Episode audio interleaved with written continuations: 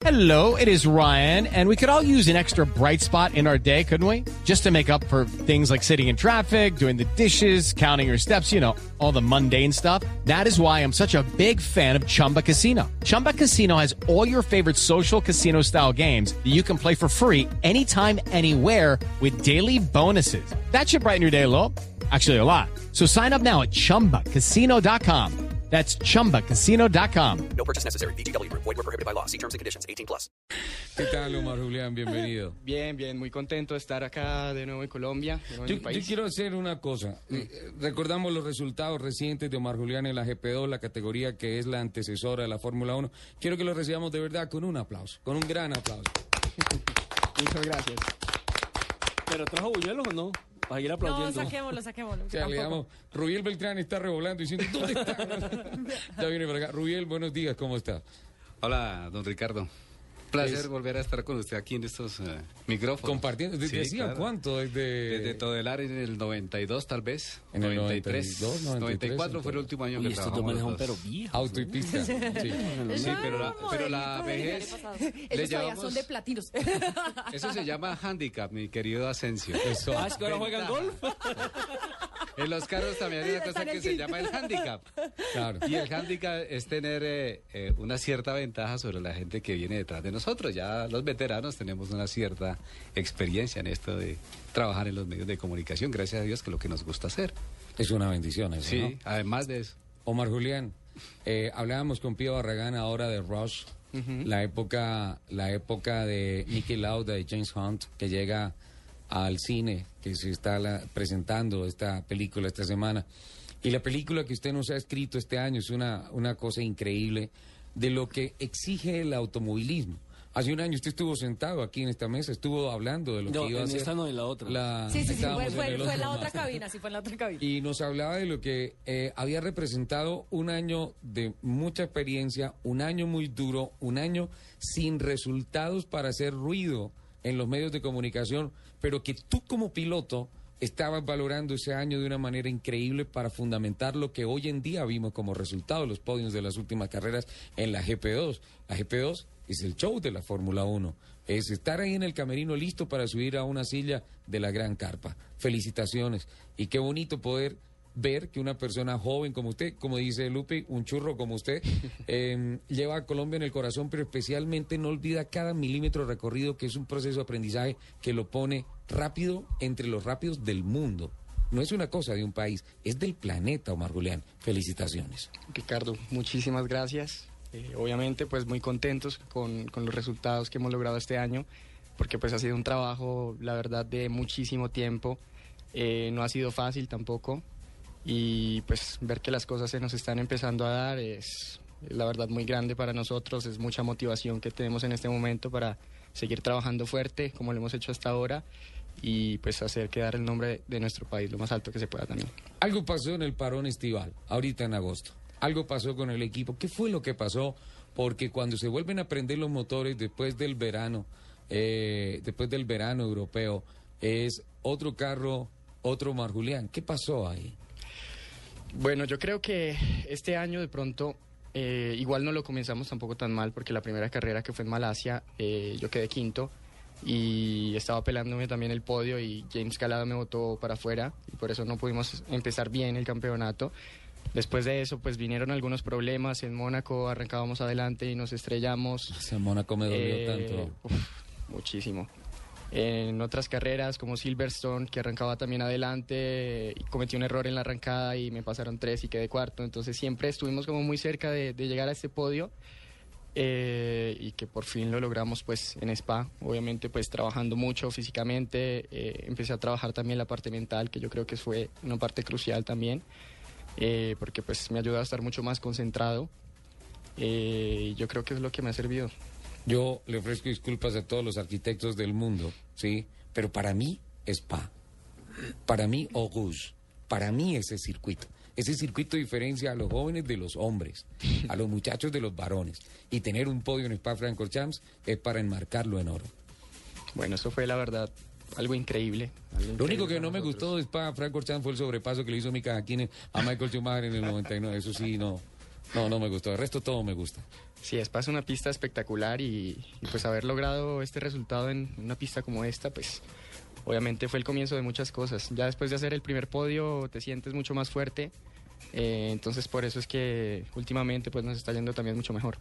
Omar Julián, ¿con qué pilotos de la Fórmula 1, de los que ya están consagrados, de los que ya tienen un nombre internacional, ha tenido la posibilidad de compartir, de hablar, de pronto de escuchar algún consejo o que usted siga eh, esa manera de conducir?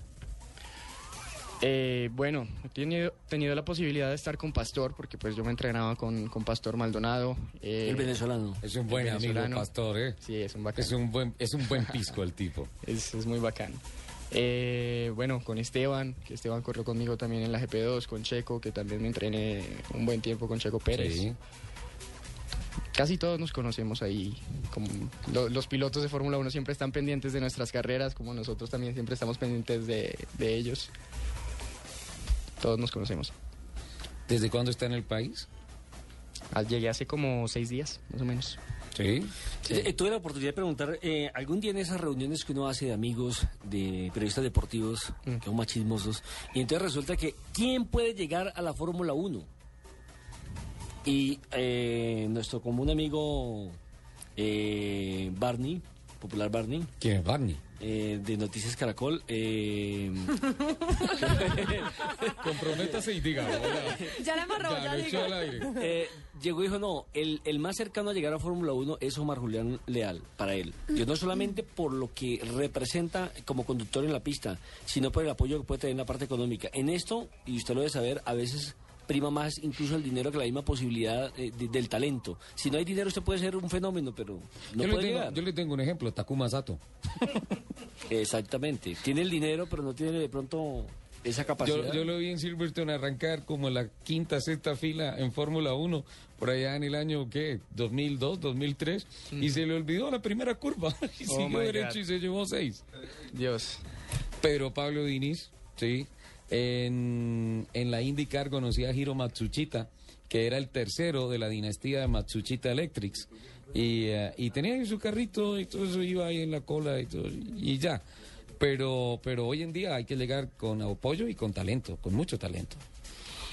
Eh, sí, yo creo que es una combinación igual de, de muchas cosas. Eh, obviamente el talento lo tienes que, que tener para poder llegar, para conseguir también buenos patrocinios. Yo creo que a mí lo que me ayudó mucho también fue cuando me gané el campeonato de Fórmula 3000, que en ese momento eh, pude conseguir bastantes patrocinios que, que son los que me han ayudado y han estado conmigo apoyándome hasta, hasta el momento. Eh, obviamente también el apoyo de mi, de mi padre, que siempre ha estado ahí conmigo. Eh, y pues yo creo que los buenos resultados también, eso es lo que, lo que ayuda mucho también a encontrar el apoyo. El grupo es bravísimo. Que mira uno la clasificación general. Stefano Coletti es un pilotazo. Eh, este brasileño me gusta mucho. Felipe. eh, Felipe Nasser. Felipe Nasser, Nasser. o ¿cómo se pronuncia? Nasser. Felipe Nasser. Qué, qué buen corredor. Eh, No confundir con Massa, Nasser Massa. No, pero Massa es bueno. Massa fue campeón del mundo. Lo que pasa es que eh, a veces es como injusta la crítica. Eh, Nas- Ma- Felipe Massa fue campeón del mundo como por 10, 12 segundos mientras llegó Luis Sí. Hamilton en Interlagos y, y- y hizo Y un último sobrepaso Sí. y chao. Y pues estuvo, uno fue Felipe Massa antes del accidente del ojo y Es otro- que antes está corriendo otra después. vez. Sí. Es que eso es, y además teniendo hijos y todo, obviamente yo creo que él piensa pues en su familia también un poco, no, no se arriesga lo mismo que se arriesgaba antes, digamos. Di- Dicen que los pilotos cuando son solteros, eso es cierto, arriesgan más que cuando ya tienen familia. Yo creo que sí, Son porque más- cuando no tienes, no sé, cuando estás solo piensas simplemente en ir rápido, no piensas en los demás y, y ya, rezas, lo que te puede pasar, te puede pasar, si te pasa, bueno, pero pues si tienes una familia y te pasa algo, obviamente pues sufre también toda, toda tu familia. La medida es por cada hijo pierdes un segundo. Muy duro. No, yo creo que por ahí unas cuatro décimas.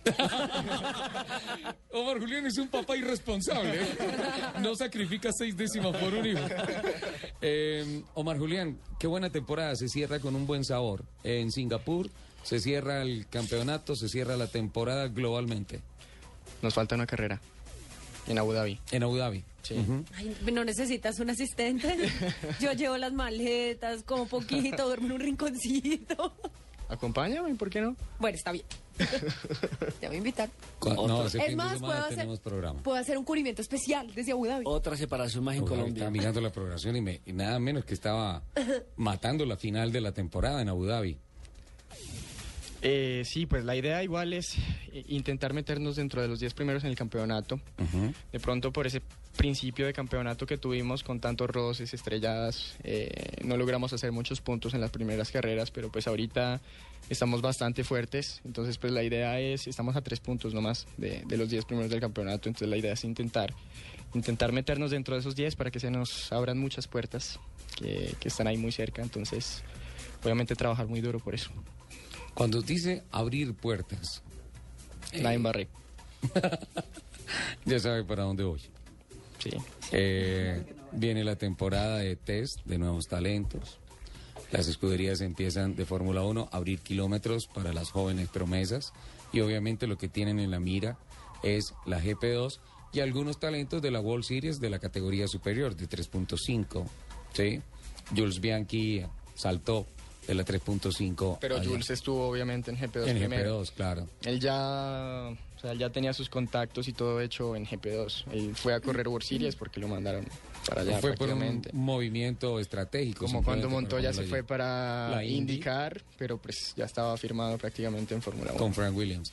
Eh, ¿Qué puedo hacer un puertas? paréntesis. ¿qué pa- Ay, Lupi y sus mensajes. ¿Qué pasó? ¿Descubrió la página? No, está bloqueada. Es que Mari, nuestra fiel oyente de Barranquilla, Ah, Mari, mi Mari. como tuitearon la foto, la, la foto que nos acabamos de tomar, entonces escribe, qué guapo está el invitado, Dios, muchos saludos para él. Lo lo que pasa, López, es que sinceramente usted no puede fijar en Omar Julián porque usted parecería la mamá. ¿Le gustan los Oh. pollitos? ¿Qué? Oiga, ¿cómo le vas a decir eso? Además, no, además, mire qué foto tan bonita, es la envidia, hola. Hola, sí. Qué buena, qué buena. Qué buena, qué buena que qué foto. buena fotografía la que, la que tomamos.